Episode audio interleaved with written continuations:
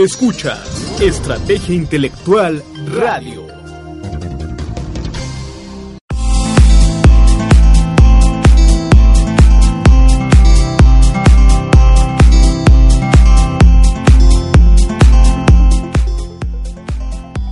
¿Qué tal? Muy buenos días. Muchas gracias por sintonizarnos, quienes lo han hecho en esta primera edición de nuestro programa Salud en Confianza.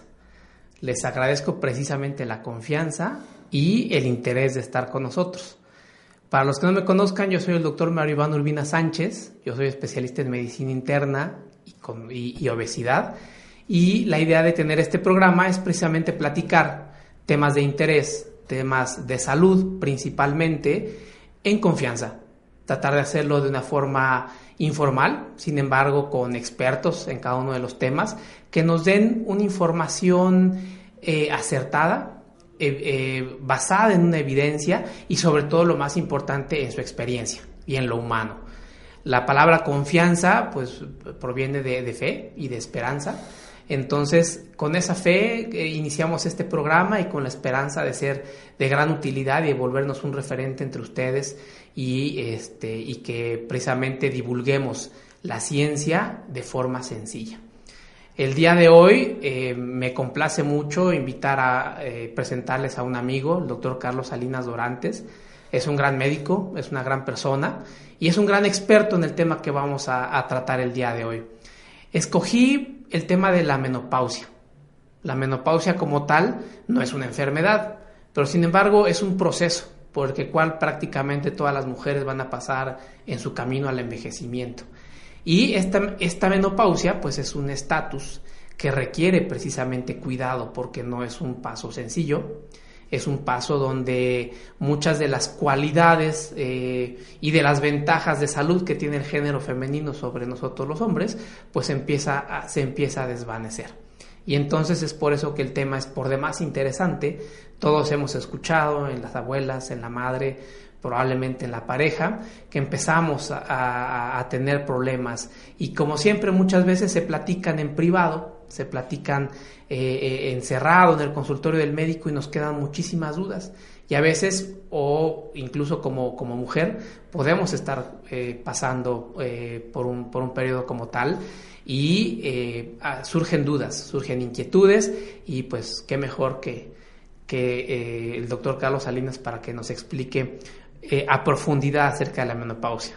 Bienvenido Carlos, antes que nada quisiera que te presentaras, que nos digas eh, tu especialidad y bueno, por qué ha surgido en ti este, este interés de especializarte o de hacer un estudio profundo acerca de, la menopausia y el climaterio, que no es lo mismo, en, en las mujeres mexicanas y sobre todo para el beneficio de tus pacientes.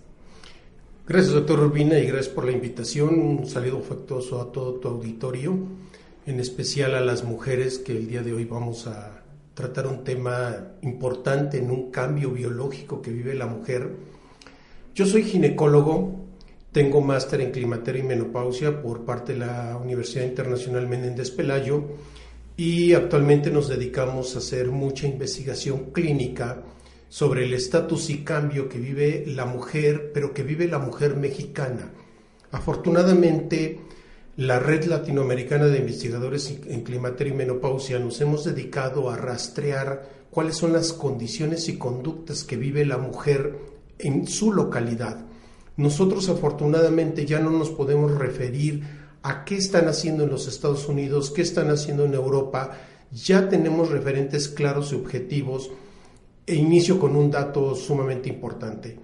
Por primera vez en muchísimos años, el, el, estudio sobre el cambio clínico que vive la mujer en la etapa de la menopausia, ya tenemos una edad, puesto que hicimos una encuesta a nivel nacional cuando yo tenía la presidencia nacional de climaterio y menopausia, y la mujer puede tener ya una idea clara. ¿A qué edad inicia la menopausia en la mujer mexicana? 49.7 años. Esa es la edad en la que inicia la mujer. Todos estos cambios, doctor Urbina, son cambios profundos y yo siempre lo he dicho de una forma muy coloquial, aunque sea yo un buen ginecólogo, yo nunca voy a menstruar y nunca voy a usar un brasier y eso queda claro. Esperemos. Esperemos. Pero el cambio que vive la mujer en la etapa infanto-juvenil, con ese miedo, con esa angustia de su primer ciclo menstrual, es impresionante cómo en la consulta, en la clínica diaria, porque solamente me dedico a ver menopausia, yo no veo embarazadas, la consulta no es la misma en un embarazo que en una mujer con climaterio y menopausia. Tiene que tener características especiales, dar más tiempo, saber escuchar y no tratar de dominar sobre los síntomas porque los síntomas pueden ser sumamente diferentes en cada mujer, así como hay mujeres que empiezan menopausia a los 47 años, hay mujeres que empiezan menopausia hasta los 49, 50, 51, inclusive 52. Esas variabilidades que tienen un fondo genético hacen que la base de la menopausia tenga un abanico de interpretación en la sintomatología que refiere cada mujer. Voy a un punto importante. La parte fundamental es entender procesos. ¿Qué es climaterio? Climaterio es la etapa de transición, cuando la mujer deja de poder quedar embarazada y pierde su capacidad para embarazarse. ¿Qué es transición a la menopausia? Transición a la menopausia es un periodo en que la mujer ya no tiene la capacidad de fertilidad y empieza a tener trastornos menstruales hasta empezar a tener retrasos importantes. ¿Y cómo defino menopausia? Es un poco más simple esa definición, es la ausencia absoluta de 12 meses continuos de menstruación. Este aspecto, aunque no lo crean, ¿cómo definimos posmenopausia? Un día después de los 12 meses de ausencia de ciclos menstruales la paciente tiene una forma de referirse a sus cambios clínicos en forma diferente. El referente clínico para los que nos dedicamos a hacer menopausia, que desgraciadamente somos muy pocos en esta ciudad, porque la mayoría son obstetras, y, y nuevamente reinsisto en que la consulta no puede ser la misma, porque es platicar, platicar, platicar y tratar de obtener la mayor información para ver qué cambios está teniendo la paciente en este momento. ¿Cuál es el síntoma cardinal del climaterio? Y más bien del, no tanto del climaterio, sino de la menopausia. Bochornos. Los famosos bochornos. Esos son los que matan a la mujer. esos bochornos pueden empezar forma súbita, inexplicable, pueden tener una relación de a lo mejor tener 3, 5 10 hasta 15 en un día, pero el problema del impacto del bochorno, que es una sensación que te refiere la paciente, es un calor que va ascendiendo, me sube a la cara, se me pone roja la cara, empiezo a sudar, pero empieza a haber un cambio muy brusco de temperatura.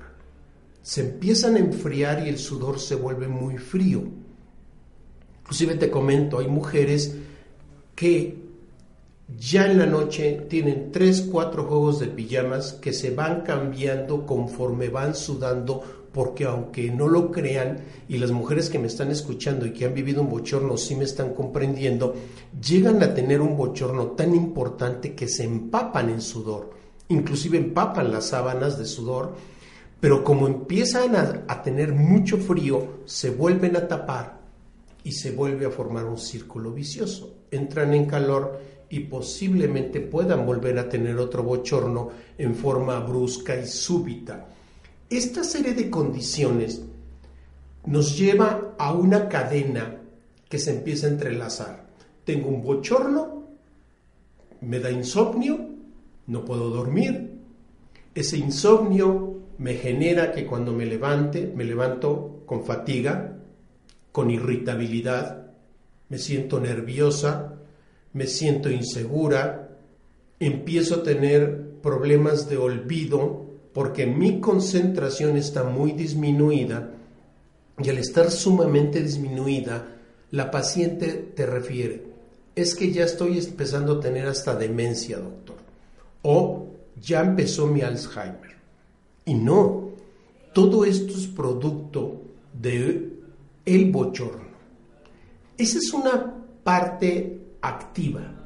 Hay una parte que le llamamos silente y que les puedo decir que esta palabra silente realmente en la literatura no existe.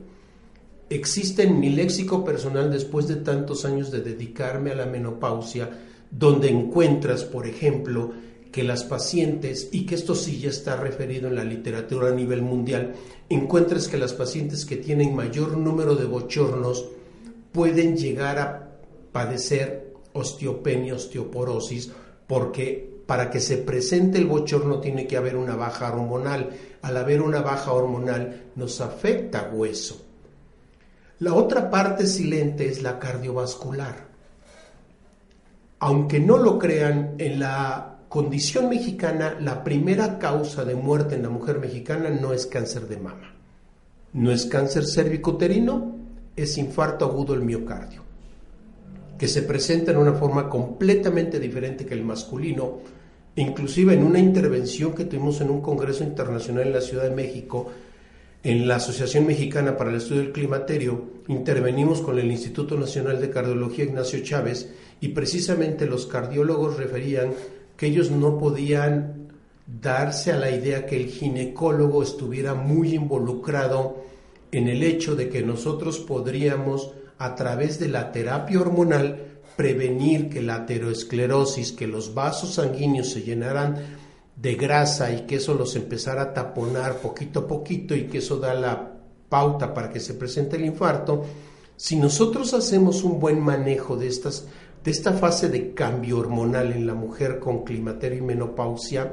creo que podemos ofrecerles un futuro mucho más promisorio, porque vaya, si tuviéramos la interacción de preguntas y respuestas, ahorita estarían lloviendo las preguntas en decir, es que yo tengo esto, yo padezco de esto, ¿cómo le hago para esto? Y si usted observa, doctor Urbina, como internista, creo que puede usted darle una magnitud a lo importante que es la menopausia en la mujer. Claro. Entonces, digo, el, tema es muy amplio y nos podemos perder un poquito en lo mismo. Para recapitular y tratar de hacerlo un poquito más sencillo. Menopausia, yo, yo lo entendía como algo mucho más simple, dejar de menstruar. Sin embargo, al tener que ser la definición un año, entonces es un proceso en el que se va dejando de menstruar. En este año puede haber ciclos menstruales que duren tres meses, luego seis meses, luego nueve meses hasta el año, o es un año en el que ya no hay absolutamente nada. El punto son 12 meses continuos de ausencia de ciclos menstruales. Aquí hay que tener mucho cuidado. Hay mujeres que dejan de sangrar 6, 7, 8 meses y de repente llegan asustadísimas y te dicen, no es posible, doctor. Volví a sangrar. Ahí hay que tener muchas medidas de precaución. No hay que ser tan simples, pero tampoco ser tan dramáticos. Aquí un ultrasonido pélvico nos podría dar una información muy valiosa de cómo está esa capa interna que la mujer despeña cada mes y se llama ciclo menstrual. Revisar esa capa interna que esté perfectamente bien si no tenemos ninguna manifestación de alteración de la capa interna del útero o matriz, como se le llama coloquialmente, podemos dejar que el proceso biológico siga en natura. Esto es importantísimo. Aguas, no es indicativo para entrar o iniciar terapia hormonal. No es indicativo en lo absoluto. Es de observación y si encontramos algún proceso de alteración, es recurrir a una biopsia por aspiración para poder tipificar o poder ver si esa parte interna que se llama endometrio está en condiciones benignas o nos está haciendo alguna degeneración que nos empiece a hacer observaciones importantes pero detalladas del estatus de salud de esa mujer en ese momento. Y con eso empezamos a evitar la palabra cáncer, que esa es la que más golpea a la mujer actualmente. Correcto. Y por otro lado, el síndrome climatérico es ese periodo donde se va, como tú lo comentaste, la mujer va perdiendo esa capacidad reproductiva. Es decir, sus niveles hormonales, de sus hormonas sexuales femeninas, empiezan a variar, empieza a haber una, una deficiencia. ¿Qué tanto tiempo antes de las alteraciones menstruales? O sea, es decir, el síndrome climatérico se puede presentar antes, durante y después de la menopausia. ¿Qué tanto tiempo antes? Por ejemplo, ahora una, una mujer de 41 años que me diga, oye, es que tengo muchos bochornos, pero estoy menstruando normal. Entonces, ¿cómo no confundir este tipo de sintomatologías, el bochorno con una intolerancia al calor de un problema tiroideo, por ejemplo? Eh, como eh, este o, algún tema de ansiedad u, otro hasta qué tanto tiempo antes puede ser este síndrome climatérico de verdad puede llegar a ser tan devastador Incluso hay eh, eh, países este, del mundo donde hay cierta legislación para los, síntomas, este, eh, emocionales derivados de, los problemas hormonales de la mujer y, le pueden disminuir ciertas penas por, agresiones y demás. O sea, ¿hasta qué tanto punto podríamos decir? Pues sí, es que empiezas a tener tú algún cambio de síndrome climatérico. Individualizando cada caso, porque esa pregunta es muy importante, doctor Urbina, individualizando cada caso, yo le puedo decir que el síndrome climatérico puede durar de 5 a 8 años previos. Una vez que se estadifica la definición de menopausia, ya no se utiliza la palabra climaterio. O sea, si nosotros tenemos una clasificación de entre los 47.9 años de inicio de la menopausia, podemos establecer que de 3 a 5 o de 5 a 8 años antes pueden empezar a tener alteraciones. Pero como la mujer es un proceso biológico, hay pacientes que a mí me empiezan a consultar desde los 38, 40 años diciéndome, tengo bochornos ocasionales. Fundamento. Esas pacientes pasan a una evaluación integral. Y efectivamente, doctor, tenemos que tomar, lo primero que tenemos que tomar es un perfil tiroideo Puedo tomar un perfil hormonal. Pregunta, ¿cuántos perfiles hormonales a esa edad me salen alterados? ¿De 10? 3 o 4. Porque sería meternos a un estatus mucho más complejo de empezar a hablar de menopausia prematura. Y hablar de menopausia prematura es hablar de mujeres de menos de 35 años de edad. Que ese nicho me gustaría dejarlo para una próxima invitación que me va a hacer el doctor, por supuesto. Y de acuerdo a eso podemos establecer las diferencias para dejar claro. Síndrome climatérico es previo a la palabra menopausia. Puede tardar de 8 a 5 años, puede haber bochornos, puede haber irritabilidad, puede haber nerviosismo, pero no va a haber ausencia absoluta de ciclos menstruales. Puede ser que menstrue un mes sí, un mes no.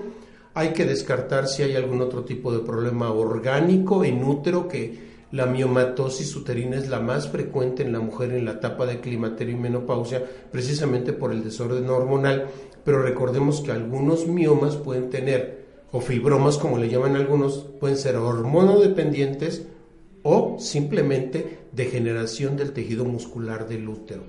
No sé si esa parte de esa pregunta, doctor Urbina, para que nuestro auditorio quede completamente claro que al entrar la palabra menopausia, entramos a la palabra síndrome vasomotor, que significa que va a tener bochornos, irritabilidad, nerviosismo, insomnio, cambios de humor, de irritativo a melancólico, no confundamos con depresivo o con depresión, porque Cualquier persona llega y dice, es que estoy muy triste, estoy deprimida. No. ¿Por qué? Porque hasta el estatus del ambiente psicológico de la mujer establece la calidad de menopausia que va a vivir. Le pongo un ejemplo, doctor.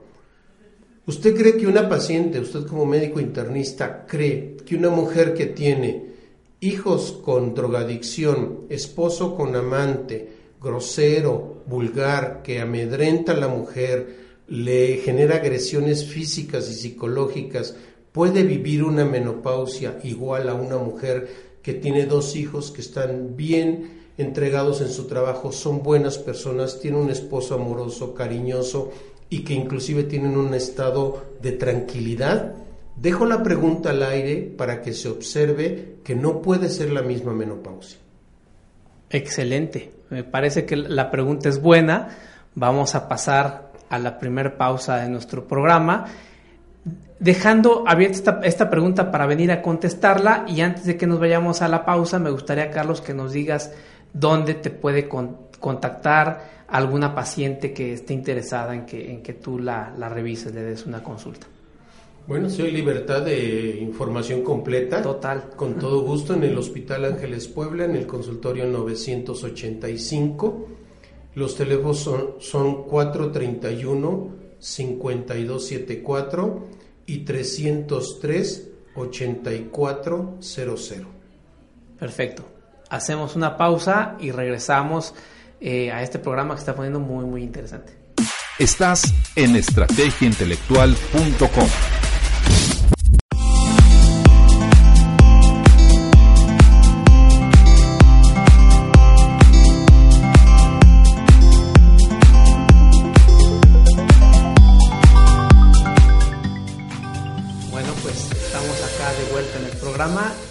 Carlos dejó una pregunta abierta muy interesante.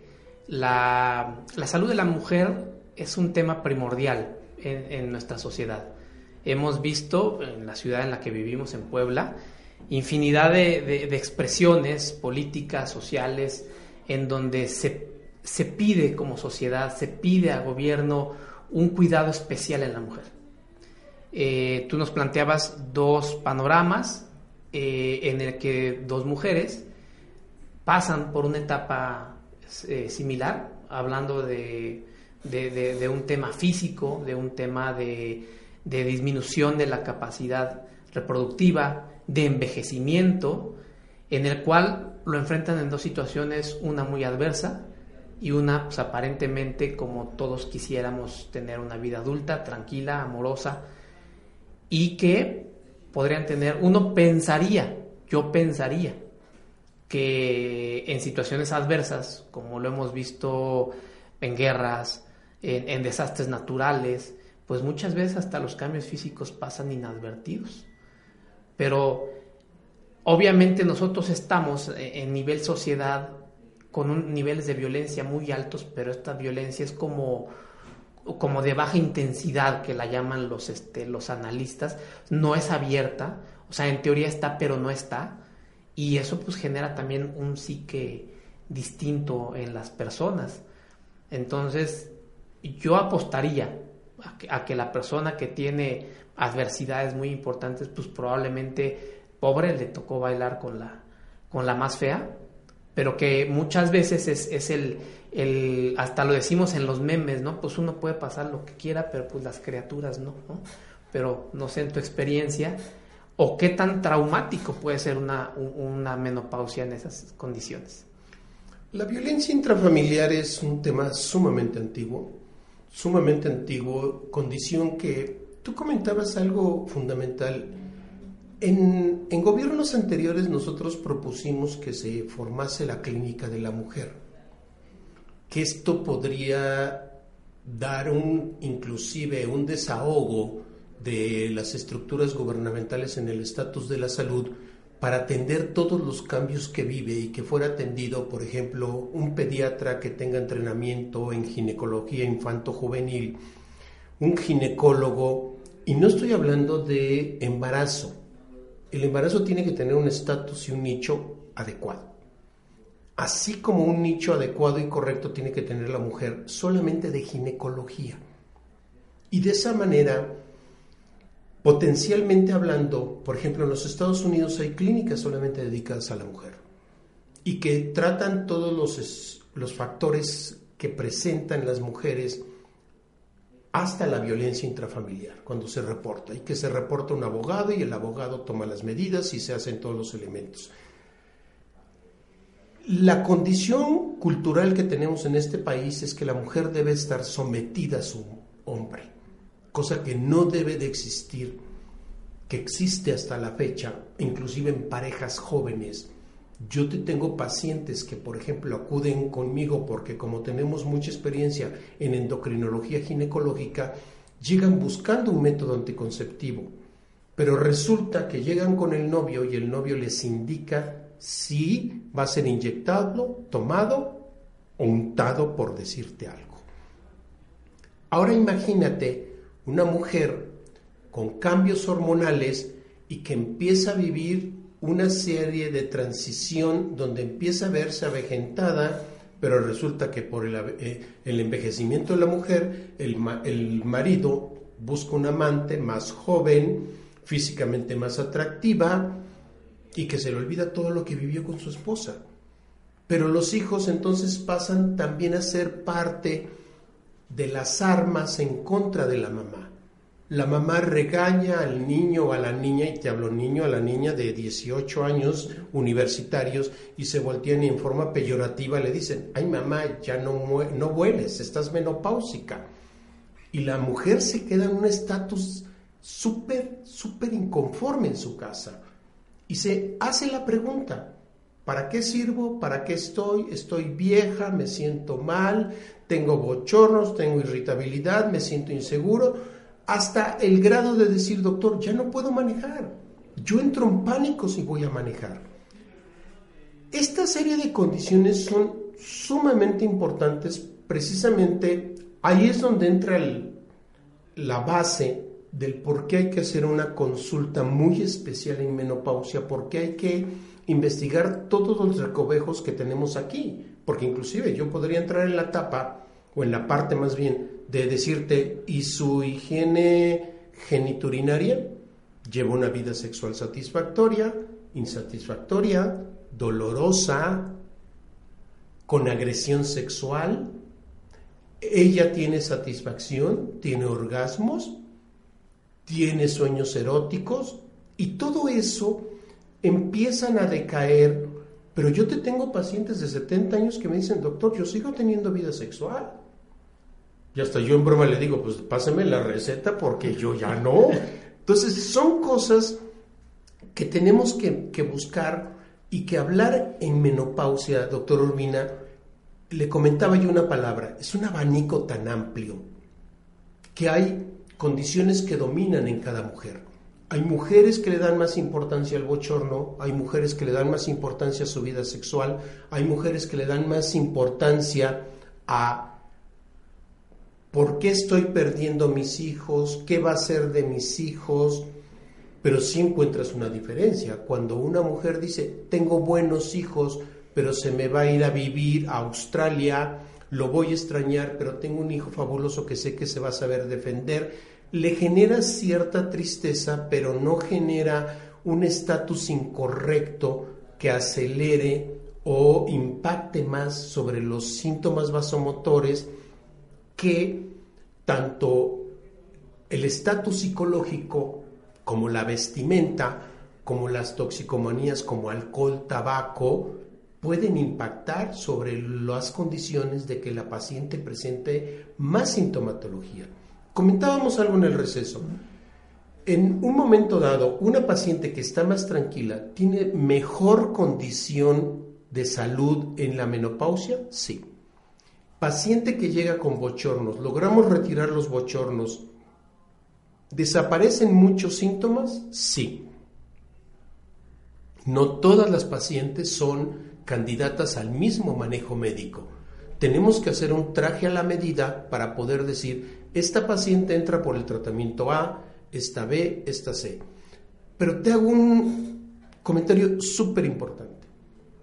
El doctor Google y el doctor Yahoo actualmente nos están haciendo mucho daño y es impresionante que la paciente llegue y diga, yo ya consulté en Google y dice que usted me tiene que hacer esto, esto, esto y no me puede dar hormonas.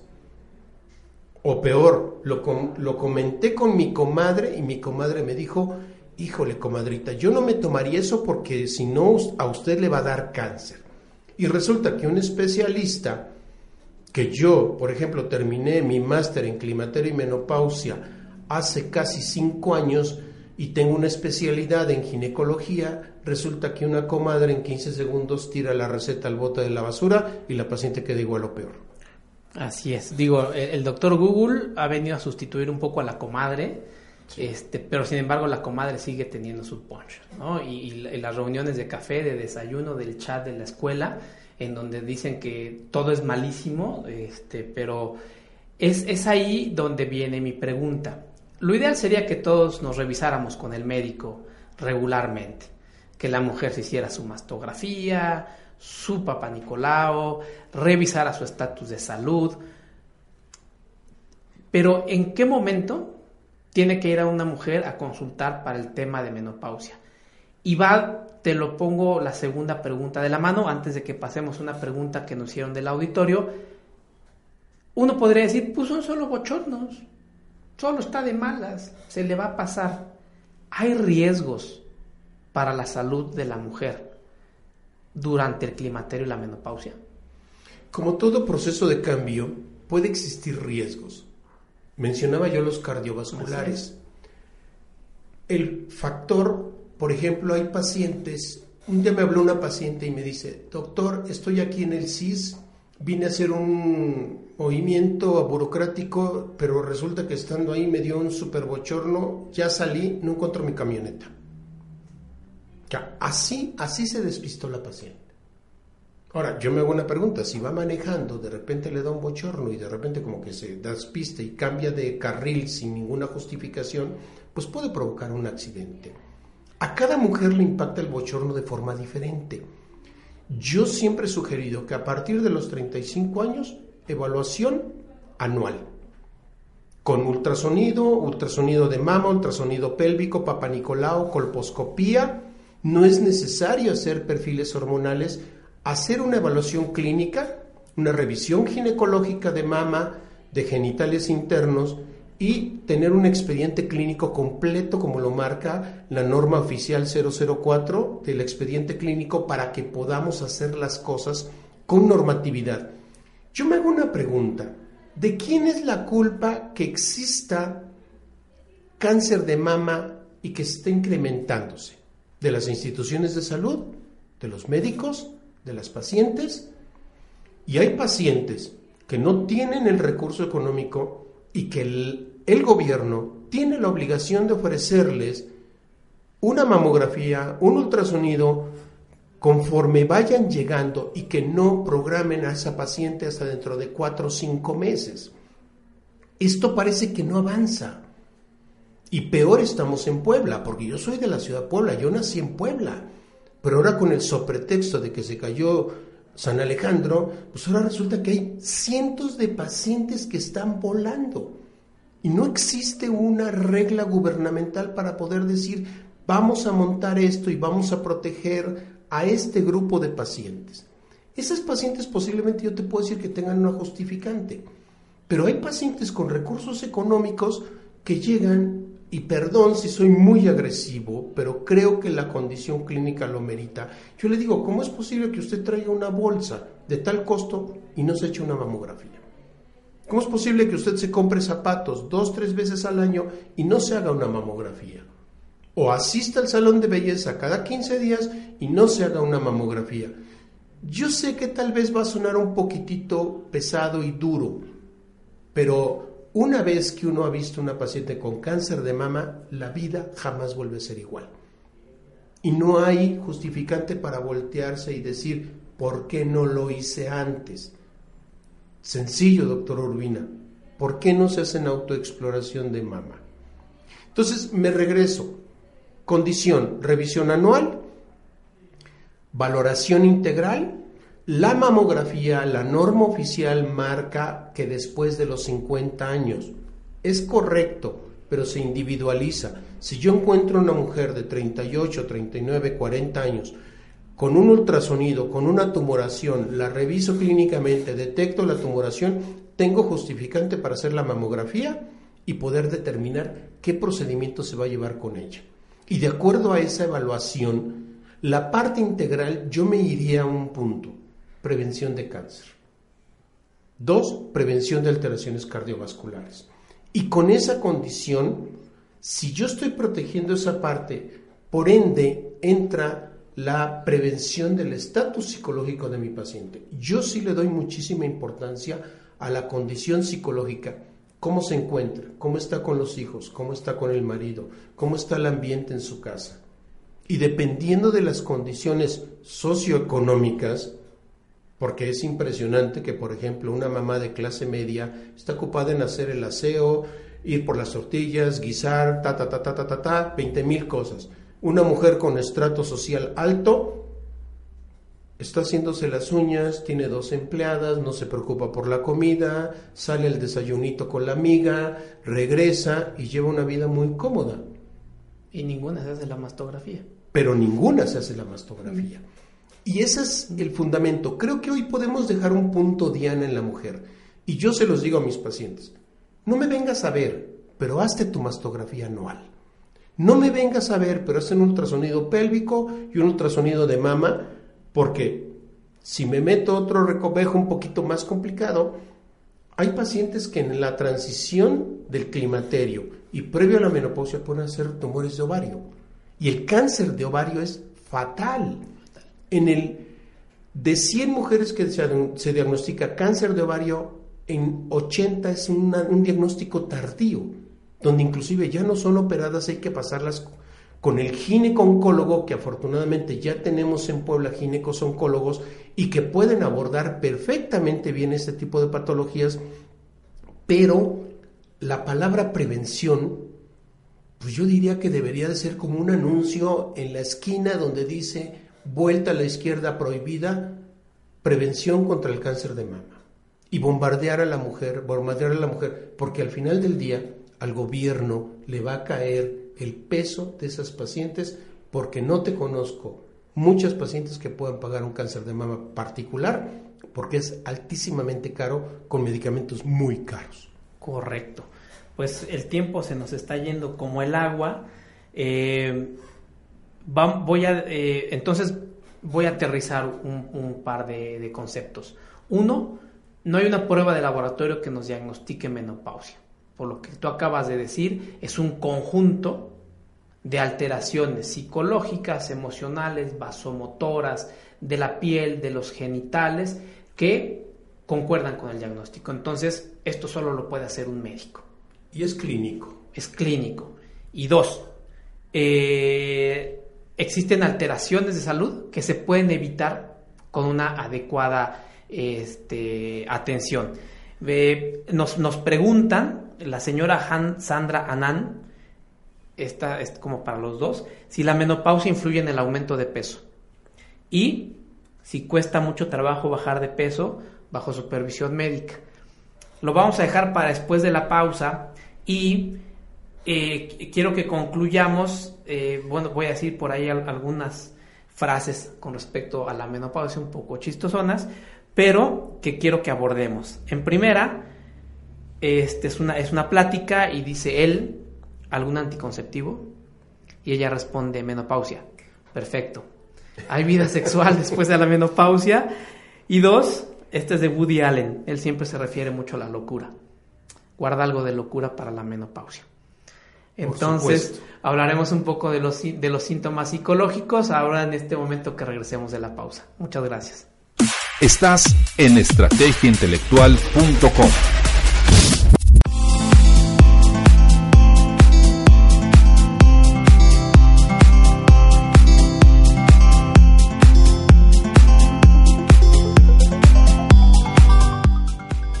Correcto, muchas gracias. Entonces regresamos con nuestra pregunta.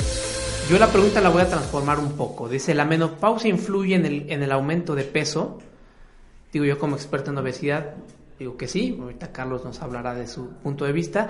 Pero yo le preguntaría a Carlos, ¿existen factores que protejan contra la severidad de los síntomas de la menopausia? Es decir, llegar delgada, llegar con sobrepeso, hacer ejercicio, no hacer ejercicio, tomar ginkgo biloba, omega 3 y ese tipo de cosas protegen?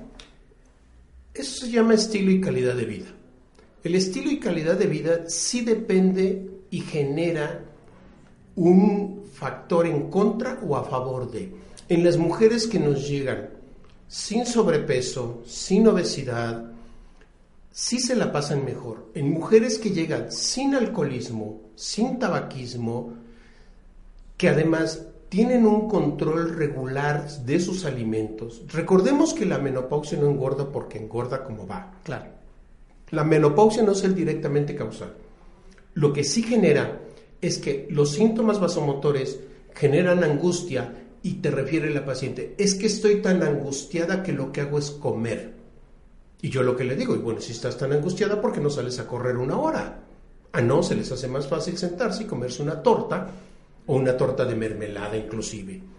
Yo creo que sí es fundamental que la paciente trate de regular, y ahí entra la palabra de prevención, doctor Urbina, como la que me comentaba, acerca de que desde cuándo tienen que ir.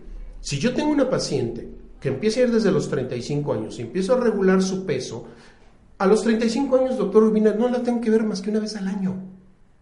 Y si le detecto un problema, sí va a regresar, pero si no, no, yo lo voy a citar hasta el año. Así sucesivamente. Y si yo detecto, a ver, cuando llegaste pesaba 57 kilos, ya pesa 60, ¿qué estás pensando? Y hay que entrar psicológicamente para poder ver qué la está motivando a comer en forma incorrecta, en forma inadecuada. Sí tenemos un problema, y usted este término sí me lo entiende, doctor, las adipoquinas, la grasa. La grasa sí genera mucho daño, tanto para factor cardiovascular como para factor metabólico. La mujer con más grasa, como dicen coloquialmente, guarda más hormona. Al guardar más hormona se dispara en forma muy diferente. Entonces, ¿qué es fundamental? Uno, buena alimentación, regular la cantidad de carbohidratos, grasas y proteínas, hacer ejercicio, estos tres elementos que yo comento nos van a prevenir que el estatus cardiovascular va a estar protegido porque va a haber ejercicio y todo lo que todo mundo sabe que se genera con el ejercicio. La alimentación, si está regulada, ¿por qué la tenemos que regular? porque la propia menopausia genera que suban las lipoproteínas malas y se bajen las lipoproteínas buenas. O sea, las HDL se bajan, que son las que protegen el corazón, y las LDL suben, que son las que dañan las arterias importantes del corazón. Si yo tengo una paciente, así como hablábamos perfil de, de tiroideo, también le tengo que pedir un perfil de lípidos. Yo siempre lo he dicho, a mí no me interesa el colesterol total, a mí lo que me interesa son las lipoproteínas y los triglicéridos. Inclusive me tengo que animar hasta pedir una insulina en ayunas eh, o una curva de tolerancia de la glucosa para ver si la paciente no me está haciendo algún trastorno metabólico agregado. También me previene el ejercicio y la buena dieta para osteoporosis. Es impresionante que los estudios de avanzada 2018 marcan pacientes con sobrepeso y obesidad tienden a ser más osteopenia y osteoporosis que las delgadas. Pero también hay que, tenemos que tener un punto fundamental, la genética. Hay mujeres que toman, que fuman, que tienen mil toxicomanías, que llevan una vida súper desordenada y no les pasa nada. Y las mujeres que se cuidan, que tratan de llevar todo muy bonito, muy cookie, de repente, ¡pum!, aparece osteoporosis, osteopenia o tienen algún problema cardiovascular y las tienes que referir con el internista. ¿Por qué? Porque tienen un problema cardiovascular, pero además también tienen sobrepeso. Y lo mismo sucede conmigo, doctor Rubina. Hay pocos verdaderos especialistas en obesidad. Hay que regularlas de una manera metodológica y llevarlas de la mano para no descompensarlas. Y me estoy metiendo en un terreno en el cual usted es experto. Pero creo que podemos tener muchas armas y ese estilo y calidad de vida tiene que ser más pulcro. Claro. Respondiendo a la pregunta, sí influye la menopausia con el aumento de peso, pero influye la calidad de vida y la vida que llevamos antes de la menopausia. ¿Por qué se hace tan difícil? Porque hay sarcopenia, porque disminuye la cantidad de músculo esquelético, sobre todo si no hicimos ejercicio antes. Pero eso no quiere decir que no sea imposible. Se puede perder peso durante la menopausia y se debe perder peso si es que hay sobrepeso y obesidad en cualquier etapa de la vida. Y por último, ¿hay vida sexual después de la menopausia para la mujer? Por supuesto que hay vida sexual e inclusive yo les hago comentarios bien importantes en la vida sexual. Realmente pueden vivir una mejor vida sexual, ya no hay hijos, ya no hay quien, de quién cuidarse, Inclusive hay, yo te, conozco maridos que dicen, mira doctor, nosotros llevamos una vida sexual súper padre, hasta la empleada la corrí porque de repente, pues papas hasta en la cocina. Y me va a dejar al coche y paz, volvemos a pegarle. La vida sexual en la etapa de la menopausia, cuando es bien llevada, cuando la mujer cuida y protege la salud urogenital y mandamos lubricantes naturales a base de agua, puede mejorar mucho su vida sexual. Recordemos que hablar de vida sexual es hablar de un binomio, porque también tenemos demasiados problemas con disfunción eréctil, con eyaculación precoz, con el marido diabético, el marido hipertenso, pero también hay parejas que se ayudan con juguetitos o con estimuladores como el sildenafil para poder llegar a tener una vida sexual plena en la pareja, pero la vida sexual en la menopausia yo te puedo establecer por experiencia clínica que hay mujeres que se sienten sumamente satisfechas con la etapa, pero protegen esta condición asistiendo al médico para decir, doctor, me estoy sintiendo cada vez más seca y empiezo a tener dolor durante la penetración.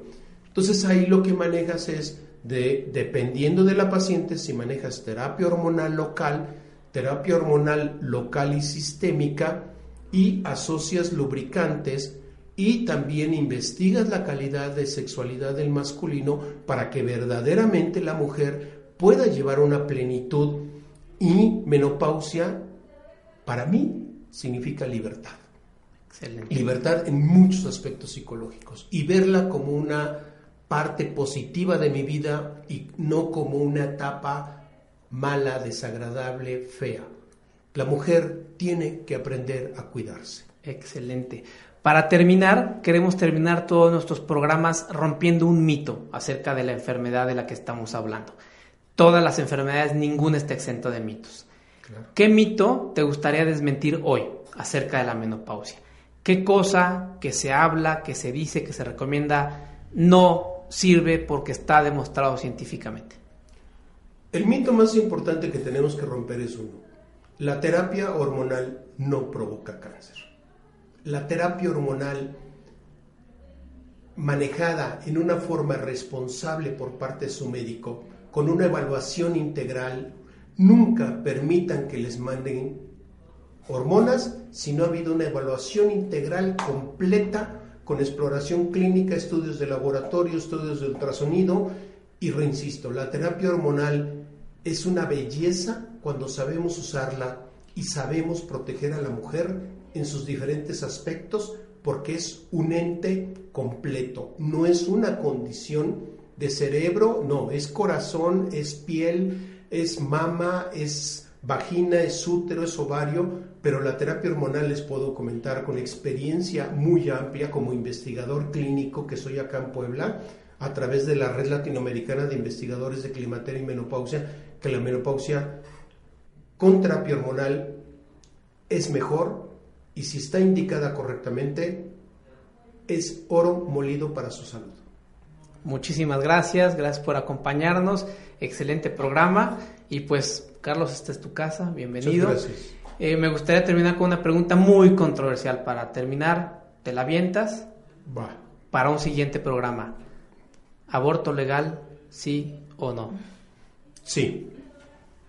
Muchas gracias, ya será tema de otro programa. Muchísimas gracias, hasta luego.